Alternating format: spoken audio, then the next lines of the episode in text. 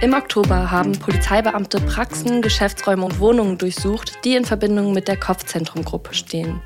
Die Kopfzentrumgruppe betreibt in mehreren Bundesländern HNO-Praxen. Die Vorwürfe der Staatsanwaltschaft wiegen schwer. Es geht unter anderem um Behandlungsfehler und unnötige Operationen. Auch Abrechnungsbetrug und Verstöße gegen das Arzneimittelgesetz soll es gegeben haben. Mein Kollege Albrecht Radon recherchiert seit eineinhalb Jahren zum Kopfzentrum. Sie hören den Podcast MDR Investigativ hinter der Recherche. Und wir sprechen hier mit JournalistInnen über ihre Recherchen. Es geht um das Thema und es geht darum, welche Erfahrungen die JournalistInnen während der Dreharbeiten gemacht haben. Ich bin Esther Stephan und ich arbeite für die politischen Magazine des Mitteldeutschen Rundfunks. Hallo Albrecht. Hallo Esther. Ich vermute mal, dass unsere HörerInnen, die aus Leipzig kommen, das Kopfzentrum, die Kopfzentrumgruppe schon kennen. Die sind hier ja total breit vertreten, aber erzähl noch mal für alle anderen, was das Kopfzentrum eigentlich ist. Das Kopfzentrum. Das Kopfzentrum, das sind in allererster Linie HNO-Praxen, die in mehreren Bundesländern betrieben werden. Allein in Leipzig gibt es acht Standorte. Dann gibt es Standorte in anderen sächsischen Städten. Es gibt Standorte in Sachsen-Anhalt, in Thüringen. In Berlin ist man vertreten und mittlerweile gibt es wohl auch einen Standort in Nordrhein-Westfalen. Das Ganze nennt sich letzten Endes Kopfzentrum Gruppe. Unter diesem Begriff Kopfzentrum Gruppe laufen auch mehr oder weniger diese Praxen. Zur Kopfzentrum-Gruppe gehören so viele kleine weitere Unternehmen, das nennt sich Unternehmensverbund und dazu gehört auch die Aquaklinik und in der Aquaklinik wird operiert. Das heißt, wenn in einer dieser HNO-Praxen eine OP-Indikation gestellt wird, dann wird in den meisten Fällen in der Leipziger Aquaklinik operiert. Und das ist so grob das Konstrukt, so kann man sich das ungefähr vorstellen. Und jetzt recherchierst du ja schon seit eineinhalb Jahren, nach einer ganzen Zeit schon am Kopfzentrum und zwar eben auch zu verschiedenen Vorwürfen. Wie ist das denn überhaupt losgegangen, dass du da gemerkt hast, okay, da muss ich mich mal reinarbeiten? Ja, wie hat alles angefangen? Eine Kollegin von mir kam damals vor circa zwei Jahren auf mich zu und berichtete von einer Freundin, damals wohl auch Patientin im Kopfzentrum. Und die hatte wohl Folgendes erlebt. Die fragte nach einem Rezept für Ergotherapie und am Dresen und da hieß es, nee, das Rezept können wir dir leider nicht aushändigen, das machen wir nicht mehr. Du kriegst das Rezept nur, wenn du das bei unseren eigenen Ergotherapeuten einlöst. Dazu muss man wissen, dass das Kopfzentrum in einigen Filialen eben auch Ergotherapie, Physiotherapie und Logopädie anbietet, alles mit Bezug zur HNO-Heilkunde. Und es war also, wie gesagt, die Aussage, Rezept ja, aber nur, wenn du das bei unseren eigenen Therapeuten einlöst. Wenn das zuträfe, wäre das natürlich ein ganz klarer Verstoß gegen das Recht auf freie Therapeutenwahl. Okay, das heißt, grundsätzlich ist das so, wenn ich jetzt eine Logopädie möchte, dann kann ich mir egal wo das Rezept holen und dann mir auch eine entsprechende Therapeutin genau. suchen. Okay. Ich kann mir immer aussuchen, bei wem ich dann diese Heilmittelverordnung, so heißt es ganz korrekt, dann letzten Endes einlöse. So fing das letzten Endes an. Also ich fand das erstmal extrem spannend und dachte mir, ja, das ist auf jeden Fall eine Recherche wert. Wir haben dann angefangen mit verschiedenen Therapiepraxen in Leipzig zu sprechen, also mit Physiotherapiepraxen, versucht mit Patienten ins Gespräch zu kommen und haben da sehr schnell festgestellt, dass da wohl was dran ist, weil ich habe auch mit meiner Physiotherapiepraxis gesprochen und auch da hieß es ja, es kämen vermehrt Patienten, die sagen, ich kann gar nicht mehr zu euch kommen in die Praxis, würde das gerne bei euch wieder einlösen, das Rezept, aber ich kriege kein Rezept mehr ausgehändigt, ich muss das jetzt im Kopf Impfzentrum machen. Also das war wirklich erstaunlich. Und so fing das, wie gesagt, an. Wir haben dann zu diesen Vorwürfen recherchiert und dann hat man immer mehr über dieses Kopfzentrum und das Geschäftsmodell erfahren. Wir haben also auch mit Ärzten gesprochen, also nicht nur mit HNO-Ärzten, auch mit anderen Ärzten, die alle die Hände über den Kopf zusammengeschlagen haben. Also hört ein Kopfzentrum. Da hieß es auch immer, wollt ihr euch wirklich mit dem Kopfzentrum anlegen? Wollt ihr euch mit dem Professor Strauß, dem Geschäftsführer, anlegen? Da kommen sofort die Anwälte und schießen zurück. Und dann haben wir auch mit vielen Betroffenen sind dann ins Gespräch gekommen und so ging das wirklich. Es gab dann letzten Endes den ersten Beitrag. Da haben wir eben dieses Thema Verstoß gegen das Recht auf freie Therapeuten mal thematisiert und auch schon das Thema unnötige Operationen hat dabei eine Rolle gespielt. Und danach haben sich dann nach Ausstrahlung des Beitrages ganz viele Betroffene gemeldet. Die melden sich übrigens immer noch. Es sind, glaube ich, mittlerweile fünf Beiträge gelaufen, die also von angeblich misslungenen Operationen berichten, von unnötigen Operationen berichten. Also wir haben da so viel zusammengetragen in auch relativ kurzer Zeit, Das fand ich wirklich sehr erstaunlich. Das habe ich in dieser Form, ehrlich gesagt, auch noch nie so richtig erlebt. Und ich mache das jetzt auch schon so ein paar Jahre, aber dass wir so viel zusammentragen konnten und so viele Vorwürfe da aufploppt, das war schon wirklich außergewöhnlich. Ja, ja ich habe das damals mitbekommen in der Redaktion, als du auch dazu recherchiert hast zu einem der Beiträge. Da ging es um möglicherweise Verstöße gegen das Arzneimittelgesetz. Kannst du noch mal erzählen, worum es damals ging? Verstoß gegen das Arzneimittelgesetz. Das ist ein Vorwurf, den die Staatsanwaltschaft jetzt erhoben hat. Und das ist auch einer der Vorwürfe, dem wir damals nachgegangen sind, den wir recherchiert hatten. Man muss wissen, die Kopfzentrumgruppe stellt auch Arzneimittel her. Das sind zum Beispiel Nasentropfen, das sind Nasensprays oder auch Ohrentropfen. Und die sollen wohl, zum Beispiel bei den Nasensprays heißt es zumindest auf der Internetseite, eine Regeneration der Nasenschleimhäute verbessern und den Patienten wurde dann, also wir haben mit mehreren gesprochen, eine Frau war auch im Interview und die erzählte uns, dass ihr nach einer OP an der Nase eins dieser Nasensprays empfohlen wurde, angeblich um die Selbstheilungsprozesse des Körpers oder der Stammzellen in der Region anzuregen. Und das sind Produkte, die auch relativ teuer sind, also ich glaube so 25 bis 30 Euro. Und die Patienten haben dann im guten Glauben diese Produkte auch gekauft. Und das haben wir uns mal näher angeschaut. Ich war dann mit einem Experten der medizinischen Fakultät der Uni Leipzig im Gespräch, der sich das Ganze mal für uns näher angeschaut hatte und der dann auch relativ schnell zu der Einschätzung gekommen ist, dass die Wirkstoffe oder die Wirkstoffkombination, die da angegeben war, eigentlich nicht in Zusammenhang zu bringen ist mit der versprochenen Wirkung. Das ist jetzt noch kein Verstoß gegen das Arzneimittelgesetz, aber gehört zu unserer Recherche mit dazu. Und dann hatten wir uns mal zwei dieser Arzneimittel näher angeschaut. Das waren einmal Nasentropfen und ein Nasenspray. Und wir wollten wissen, ob die Wirkstoffe überhaupt da drin sind, die laut Internetseite drin sein sollen. Einer dieser Wirkstoffe, das ist ein Protein, das nennt sich EPO. Und nach dem haben wir in einem Labor suchen lassen. Und das erstaunliche Ergebnis war, dass in beiden Proben kein EPO nachgewiesen werden konnte. Und jetzt kommen wir zu dem möglichen Straftatbestand. Diese Arzneimittel brauchen keine Zulassung. Dafür müssen sie aber individuell für einen bestimmten Patienten hergestellt werden und dürfen auch nur, so komisch wie das klingen mag, in der Praxis vor Ort verabreicht werden. Das klingt bei Nasensprays ein bisschen merkwürdig, so ist aber die Gesetzeslage. Aber in diesem Fall hat das Kopfzentrum diese nicht zugelassenen Arzneimittel verkauft, sprich nach draußen gegeben, also den Patienten ausgehändigt. Und die Landesdirektion Sachsen, die die Einhaltung des Arzneimittelgesetzes hier überwacht, hat uns damals mitgeteilt, dass das unerlaubte Inverkehrbringen nicht zugelassene Arzneimittel bei Vorsatz eine Straftat darstellt. Und ich weiß, dass dann zwischendrin Professor Strauß, also der Geschäftsführer der Landesdirektion Sachsen, wohl auch versprochen hatte, diese Arzneimittel nicht mehr an Patienten auszuhändigen. Und wir konnten mit versteckter Kamera aber in einer Filiale dokumentieren, dass diese Arzneimittel zu dem damaligen Zeitpunkt nach wie vor nach draußen gegeben worden sind, an Patienten ausgehändigt worden sind, also sprich an uns ausgehändigt worden sind. Es ist tatsächlich wirklich wahnsinnig kompliziert. Ich erinnere mich, dass wir damals auch gesprochen hatten zu dieser Recherche zu den Nasensprays. Und ich hatte da ehrlich gesagt so ein bisschen Probleme, das nachzuvollziehen. Ja. Also ich musste da echt viel drüber nachdenken, um zu verstehen, was da jetzt eigentlich alles los sein soll. Wie war denn das für dich? Ich meine, du bist ja auch kein Mediziner. Das stimmt. Ich musste mich in viele Dinge einlesen, hatte zum Glück viele Experten an meiner Seite, die mich da wirklich gut beraten haben. Ich hatte jederzeit eine Möglichkeit, jemanden zu kontaktieren, zu fragen, wie schätzt du das ein? Ist das richtig, was das Kopfzentrum dort behauptet? Wie sieht denn das und das aus? Was hältst du von den Wirkstoffen? Wenn wir jetzt bei Behandlungsfehlern, sprechen wir vielleicht noch drüber sind, bei möglichen, ist das ein Behandlungsfehler? Wie sieht da eigentlich eine OP-Indikation aus? Also das hätte sonst auch gar nicht funktioniert. Also ohne die tolle Zuarbeit von den Experten im Hintergrund wären niemals diese Beiträge zustande gekommen. Ich kann mir auch vorstellen, also so um diese Komplexität dieser Recherche nochmal aufzufächern, wenn du mit mutmaßlich Betroffenen reden willst, dass es vielleicht gar nicht so einfach ist. Also zum einen geht es da ja um sensible Themen, Medizin, mhm. Gesundheit und zum anderen setzen die sich ja auch einem juristischen Risiko aus, wenn die da sitzen und in die Kamera behaupten, das und das ist passiert.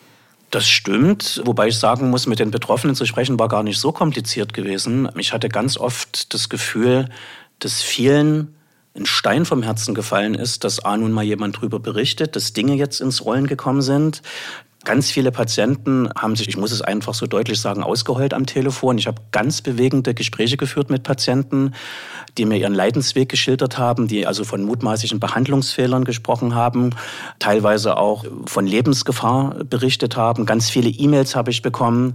Und das passiert ja immer noch. Also ich kriege nach wie vor Anrufe und E-Mails von Betroffenen.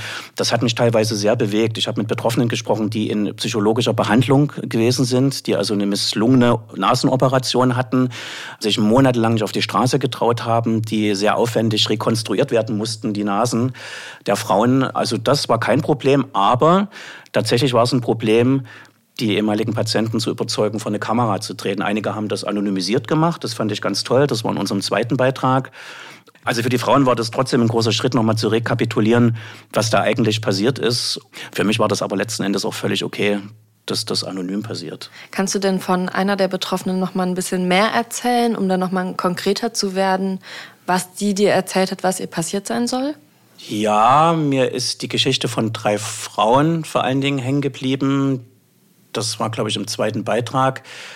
Die berichteten davon, dass sie zu Schönheitsoperationen angeblich von Professor Strauß überredet worden sind. Das war wohl so, dass alle mit einer krummen Nasenscheidewand in die Aquaklinik oder ins Kopfzentrum gekommen sind. Und es war also klar, die Nasenscheidewand muss begradigt werden, weil es Nasenatmungsprobleme gab. Und dabei soll Professor Strauß wohl bei dem Vorgespräch gesagt haben, naja, wenn Sie einmal hier sind, dann können wir doch gleich so einen Schönheitseingriff mitmachen. Sie bereuen das, wenn Sie das nicht gleich mitmachen, weil auch die Ästhetik ist ja ganz wichtig. Und wie gesagt, das würden Sie bereuen, wenn Sie es nicht gleich mitmachen. Und letzten Endes war das so überzeugend, dass die Frauen zugestimmt haben. Ihnen wurde dann auch die äußere Nase korrigiert. Also ein Höcker wurde da wohl abgetragen mussten sie auch selber bezahlen. Also Schönheitsoperation ist keine Kassenleistung. Ich glaube 1800 Euro ungefähr hat dieser Eingriff gekostet moralisch, ethisch natürlich sehr bedenklich, wenn es denn so stattgefunden hat. Aber die Frauen haben auch eine eidesstattliche Versicherung dazu unterschrieben, dass es genauso abgelaufen ist. Ich habe das übrigens im Nachgang dann auch noch von anderen ehemaligen Patienten gehört, dass genau das, also zu Schönheitsoperationen überredet, wenn sie einmal hier sind, machen sie es doch gleich mit. So soll das passiert sein. Und dann ist es wohl bei dem Eingriff dazu gekommen, dass es dann wohl zu einem Behandlungsfehler gekommen sein soll, also dass die Operation schiefgelaufen sein soll. Die Frauen wurden teilweise zwei, teilweise dreimal, glaube ich, dann operiert, also nachoperiert dann, Nachoperationen haben dort stattgefunden. Es ist wohl laut Aussage der Frauen immer schlimmer geworden. Und letzten Endes haben sie dann irgendwann die Reißleine gezogen, sind zu einem anderen HNO-Arzt in einem anderen Bundesland gegangen. Die Nasen mussten dort aufwendig rekonstruiert werden. Den Frauen wurde ein Teil der Rippe entnommen und aus Rippenknorpel hat man dann die Nase wieder rekonstruiert. Mit den Frauen bin ich immer noch in Kontakt. Einige sind jetzt mittlerweile ganz zufrieden mit dem Ergebnis und bei einer, die wurde jetzt vor kurzem nochmal operiert. Also man hört, wenn man mit ihr spricht, immer noch, dass mit der Nase noch nicht alles hundertprozentig in Ordnung ist. Und ich glaube, die sind auch ein Leben lang gezeichnet. Das muss man so sagen. Also die haben nach wie vor Probleme mit ihrer Nase. Aber also diese Nasenoperationen, ich meine, also es kann ja theoretisch bei jeder Operation auch zu Komplikationen kommen. Das ist ja quasi immer mit inbegriffen. Jetzt Absolut, ja. Das Kopfzentrum behandelt ja total viele Menschen. Da kann es eben auch immer wieder mal zu Problemen kommen, oder? Das ist absolut korrekt. Also nicht jede Operation, die nicht das gewünschte Ergebnis bringt, ist jetzt gleich ein Behandlungsfehler. Ne? Da spielen viele Faktoren eine Rolle. Es ist wohl aber die gehäufte Anzahl an Fällen, die dort auffällig ist oder merkwürdig ist. Also ich hatte im Zusammenhang mit dieser Recherche auch mit einem Arzt in den alten Bundesländern gesprochen, ein absoluter Spezialist im HNO-Bereich, der selber also auch operiert, der erzählte, dass vermehrt Patienten aus der Aquaklinik gekommen sind, die totunglücklich gewesen sein sollen. Und der hat halt eben festgestellt, dass dort Dinge passiert sein müssen während der OP, die nicht so ganz erklärbar sind. Das heißt also, das Knochen und Knorpel, glaube ich, gefehlt haben, an einer Stelle, wo sie eigentlich nicht fehlen sollten. Dessen Eindruck war gewesen, dass dort ein klares chirurgisches Konzept wohl fehlte, um eine bestimmte chirurgische Fragestellung zu lösen. Das war so seine Einschätzung gewesen. Und wir hatten in diesem Zusammenhang auch ein Interview geführt mit einer Fachanwältin für Medizinrecht, die also auch einige ehemalige Patienten des Kopfzentrums betreut die sprach halt auch von ganz schlimmen Fällen, die da passiert sein sollen. Unter anderem hat sie von einem älteren Herrn berichtet, dem wurde wohl bei einer Mandeloperation zu viel Gaumensegel entfernt und der konnte danach wohl nicht mehr sprechen, sondern nur noch krächzen. Das war wohl auch ein Behandlungsfehler und die Operation war wohl auch nicht indiziert gewesen. Das konnte man wohl in einem gutachterlichen Verfahren dann irgendwie feststellen. Um nochmal auf deine Frage zurückzukommen, ist denn immer alles ein Behandlungsfehler? Also nein, es ist nicht immer alles ein Behandlungsfehler. Ein Behandlungsfehler liegt vor, wenn es eine Abweichung von den Standards beziehungsweise von den Richtlinien gibt. Das heißt, wenn es zu einer Unterschreitung von fachärztlichen Standards kommt, dann spricht man von einem Behandlungsfehler. Das ist das Entscheidende. Dann spricht man, wenn das eingetroffen ist, von einem Behandlungsfehler. Jetzt taucht in diesen Vorwürfen immer wieder der Name Professor Gero Strauß auf. Der ist der Geschäftsführer der medizinischen Einrichtungen, gegen die jetzt ja auch ermittelt wird. Und den hast du eben auch im Zuge deiner Recherchen getroffen. Was hat der dir damals erzählt? Professor Strauß hat sich einmal einem Interview gestellt. Das war im Rahmen des ersten Beitrages, danach dann nie wieder. Das war ein etwas, wie soll ich sagen, zähes Interview gewesen. Also wir hatten eine Stunde Zeit oder das Interview ging ungefähr eine Stunde. Ich hatte gar nicht so viele Fragen. Es ging dabei um den Verstoß gegen das Recht auf freie Therapeutenwahl, was wir vor uns hatten. Also Patienten, die angeblich kein Rezept ausgehändigt bekommen haben. Und das Thema unnötige Operation. Und ich kann mich erinnern, dass er sehr eloquentes Auftreten, sehr überzeugend von sich und von den Leistungen, die das Unternehmen halt anbietet.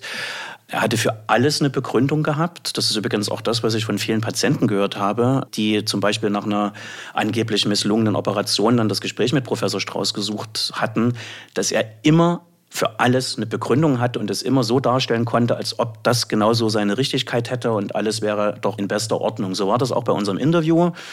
Hat also, kann ich mich erinnern, keinen einzigen Fehler irgendwie eingesehen, hat Begründungen versucht zu finden, ohne aber konkret die Fragen irgendwie zu beantworten. Also es war extrem zähflüssig und ich musste immer wieder nachfragen, habe ihn also nie so richtig zu greifen bekommen. Dann das war ein bisschen anstrengend und hat dann, kann ich mich auch noch dunkel erinnern, dann so Begründungen aufgeführt, die ich vor Ort überhaupt nicht nachvollziehen konnte. Und dann auch nach Rücksprache, zum Beispiel auch mit der KV Sachsen, hieß es auch, die wüssten ehrlich gesagt auch nicht so richtig, was er damit meint. Das ist das, woran ich mich da noch so erinnern kann, ja. Ich kann mir aber vorstellen, wenn du da jetzt sitzt und der Professor Gero Strauß sagt das eine und ist dabei sehr eloquent und dann hast du auf der anderen Seite die mutmaßlichen Betroffenen, die sagen was komplett anderes. Das kann auch schwierig sein, oder? Für die Betroffenen ist es vor allem schwieriger. Die sind ja in einem Abhängigkeitsverhältnis. Die müssen ja ihrem Arzt letzten Endes Glauben schenken. Und wie gesagt, das habe ich immer wieder gehört. Professor Strauß mit seinem sehr überzeugenden Wesen hat die Patienten ja dahingehend gebracht, dass sie glaubten, ja, das kann halt mal passieren und es sei alles völlig normal, was da gerade passiert ist. Also zum Beispiel misslungene Nasenoperationen, die wäre gar nicht misslungen oder das kann halt mal passieren oder das kriegen wir mit der nächsten Operation schon alles wieder hin. Viele dachten dann halt, oh Gott, das liegt dann vielleicht wirklich an mir selber. Erst durch die Beiträge ist vielen klar geworden, oh, ich bin ja gar kein Einzelfall, das geht noch ganz vielen anderen letzten Endes so. Und du als Journalist, für dich ist das kein Problem? Wie meinst du? Wie gehst du damit um als Journalist, wenn du dann eben diese schweren Vorwürfe auf der einen Seite hast und dann jemand anderes, der dir sehr überzeugend sagt, das hat alles so seine Richtigkeit? Naja, ich gehe ja erstmal mit einer journalistischen Neutralität an das ganze Thema ran, versuche beide Seiten zu Wort kommen zu lassen. Wie gesagt, Professor Strauß hat sich einmal im Interview gestellt, bei den anderen Beiträgen gab es dann schriftliche Antworten.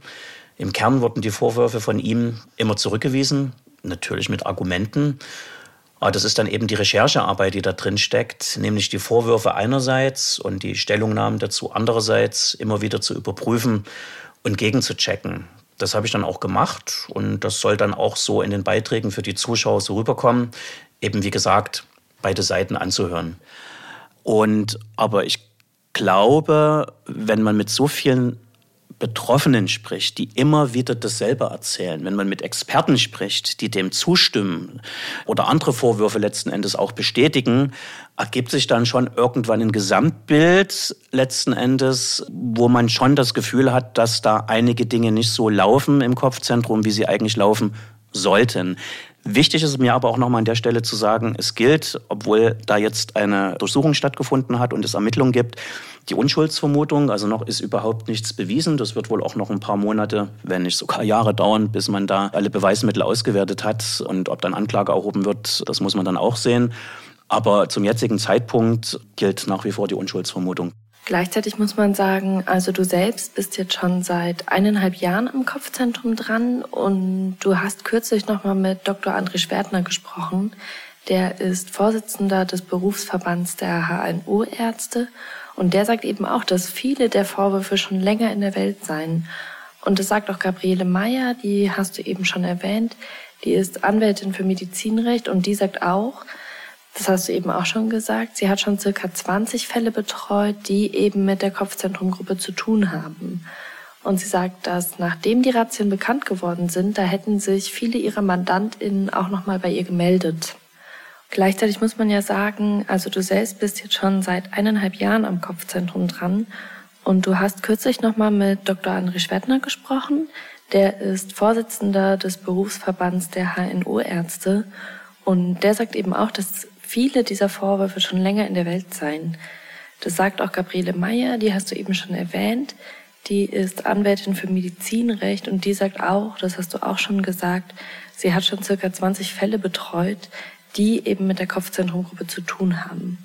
Und sie sagt, dass nachdem die Razzien bekannt geworden sind, hätten sich viele MandantInnen auch nochmal bei ihr gemeldet. Und alle sagen, wie toll, endlich wird danach geschaut und es soll nicht einfach so weitergemacht werden.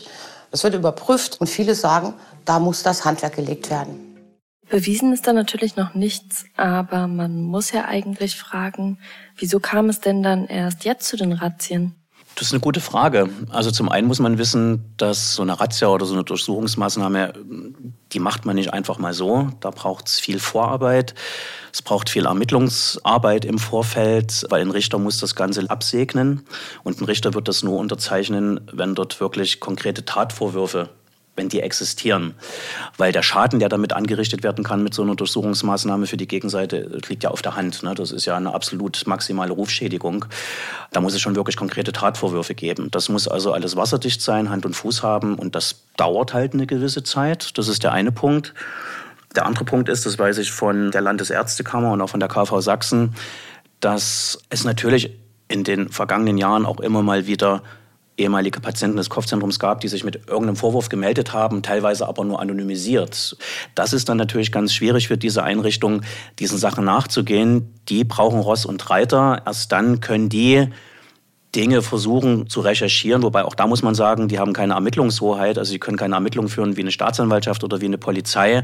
Die sind da also sehr limitiert in dem, was die eigentlich machen können. Aber, was ich trotzdem auch sagen muss, dass viele der Vorwürfe, wie gesagt, seit Jahren bei Ärzten bekannt waren oder sind und eben auch bei verschiedenen Institutionen und ich mich schon gefragt habe, warum da nicht eher Dinge angeschoben worden sind. Und ich glaube, dass man vielleicht, das ist aber nur eine Vermutung, manchmal das Gefühl hatte, das sind nur Einzelfälle, man hat vielleicht das große Ganze nicht gesehen, das hat man dann vielleicht erst gesehen, nachdem die Medien darüber berichtet haben, wir viele verschiedene Fälle aufgezählt haben, dass man dann vielleicht doch mal genauer hingeschaut hat, als man das vielleicht vorher getan hat. Und ich will da keinem Unrecht tun, ist nur eine Vermutung und denke, dass das alles dabei irgendwie eine Rolle gespielt hat. Und vielleicht hat auch der gewisse mediale Druck auch dazu geführt, dass dann Dinge ins Rollen gekommen sind. Jetzt wird es natürlich auch Patientinnen und Patienten geben, die deinen Beitrag zum Beispiel gesehen haben, deine Beiträge oder eben von den Razzien durch andere Medien erfahren haben. Und ich kann mir vorstellen, dass die jetzt ganz schön verunsichert sind. Was kann man denn tun, wenn man als Patientin vermutet, dass man, sei es jetzt im Kopfzentrum oder auch woanders, falsch behandelt worden ist? Ja, da gibt es verschiedene Wege, was man tun kann. Ich empfehle dringend, das ist der beste Weg, sich an die zuständige Landesärztekammer zu wenden. Im Fall des Kopfzentrums ist die Landesärztekammer Sachsen zuständig. Die können ein sogenanntes Schlichtungsverfahren anstrengen. Im Rahmen dieses Verfahrens wird dann ein Fachgutachten angefertigt.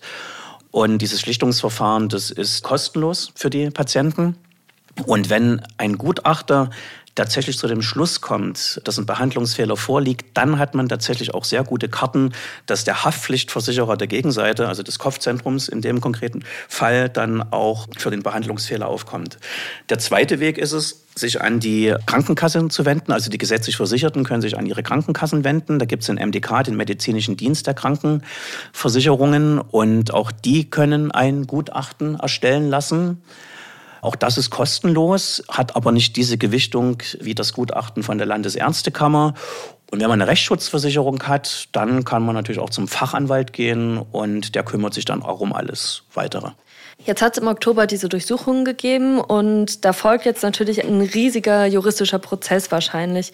Was erwartet denn dann die Beschuldigten im schlimmsten Fall? Ja, das ist schwierig zu sagen. Also auch hier möchte ich nochmal betonen, dass momentan die Unschuldsvermutung gilt für alle Beschuldigten. Wenn man denn alles belegen kann, da wird dann schon einiges zusammenkommen. Alleine für den Vorwurf Abrechnungsbetrug drohen im schlimmsten Fall theoretisch bis zu zehn Jahre Haft. Aber das muss man dann wirklich am konkreten Beispiel dann sehen und was dann auch passiert, wenn einem Beschuldigten mehrere Tatvorwürfe bewiesen werden können, wie das dann zu einer Gesamtstrafe zusammengefasst wird. Aber das ist zu früh, da zum jetzigen Zeitpunkt darüber zu spekulieren. Das kann ich momentan wirklich ganz schwer einschätzen. Nach den Durchsuchungen müssen nun weitere Ermittlungen folgen und dann wird sich irgendwann klären, ob sich der Tatverdacht bestätigt oder eben nicht. Aber ich bin selber gespannt, was dann am Ende dabei rauskommen wird. Albrecht Rahn, ich danke dir, dass du dir die Zeit genommen hast. Danke dir. Das war der Podcast MDR Investigativ hinter der Recherche. Alle Informationen zum Kopfzentrum, die finden Sie auf mdr.de. Die nächste Folge dieses Podcasts, die erscheint in zwei Wochen und zwar am 18. November. Bis dahin freuen wir uns, wenn Sie diesen Podcast abonnieren. Sie können das zum Beispiel in der ARD Audiothek und in allen Podcatchern tun. Wenn Sie uns über Apple Podcast hören, dann können Sie da auch eine Rezension hinterlassen. Oder Sie schicken uns einfach eine E-Mail an investigativ.mdr.de. Machen Sie es gut und bleiben Sie gesund.